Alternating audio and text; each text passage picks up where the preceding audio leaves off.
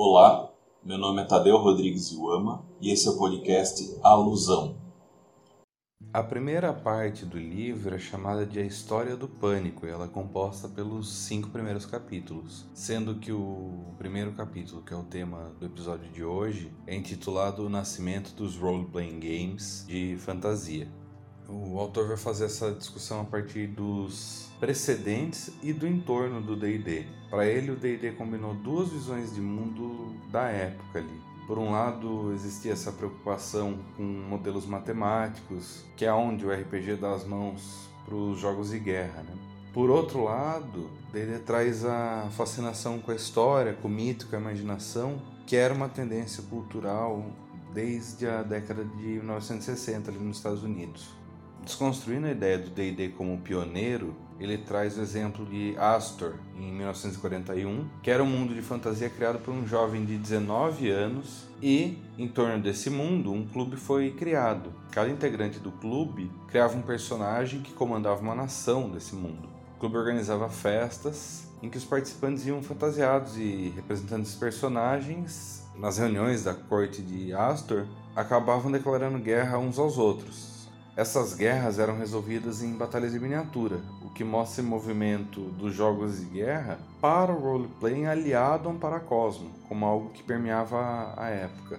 É interessante apontar que esse clube chegou a ter cerca de 400 membros, muitos dos quais eram mulheres, algo bem diferente do que ia acontecer 30 anos depois com o público predominantemente masculino do D&D.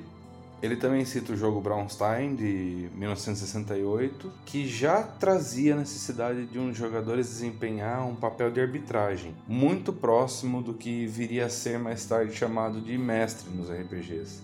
O Braunstein também trazia uma pegada mais cooperativa, que o autor marca como a virada ritual nos jogos de guerra. Virada ritual aqui aparece apoiada em Levi-Strauss, que falava que apesar de jogos e rituais se parecerem, os jogos por terem vencedores e perdedores são disjuntivos, enquanto os rituais são conjuntivos. Em resumo, nos jogos, os participantes começam a partida como iguais e terminam como diferentes. Já nos rituais, os participantes começam o ritual como diferentes e terminam como semelhantes. O Braunstein, no espírito do movimento New Games, trazia essa preocupação em criar um jogo que fosse conjuntivo, é nesse contexto que, de um lado, o Gary Gygax faz suas experimentações com regras que vão culminar no chainmail, e por outro, o Dave Arneson faz suas experimentações com dinâmicas narrativas que vão culminar no Blackmore.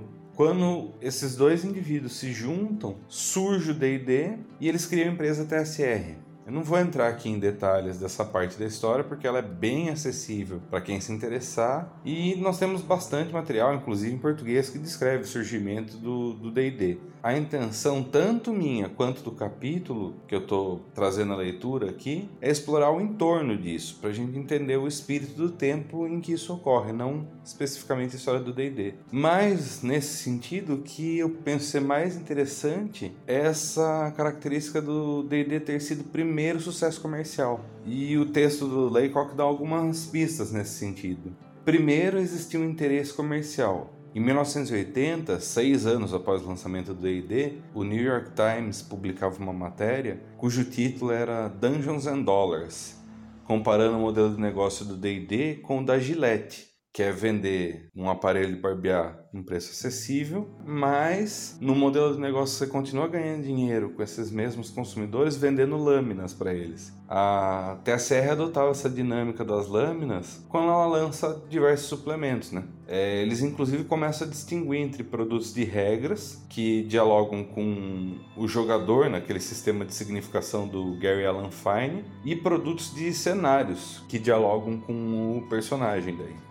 Isso acabou gerando alguns escândalos corporativos, como a disputa entre o Gygax e o Arneson, que é relativamente famosa aí, né? É interessante o que o Laycock traz sobre isso também. É que assim que alguns jogadores perceberam que a TSR era mais ligada com a ganância do que com a produção de uma nova forma de arte, eles começaram a utilizar um slogan em revistas independentes sobre jogos. Né? O slogan era D&D é importante demais para deixar com o Gary Gygax. O podcast Alusão é uma produção técnica com intuito de divulgação científica. A trilha sonora dos episódios é a música intro do álbum Solitude da banda Primordial Idol, da qual faço parte.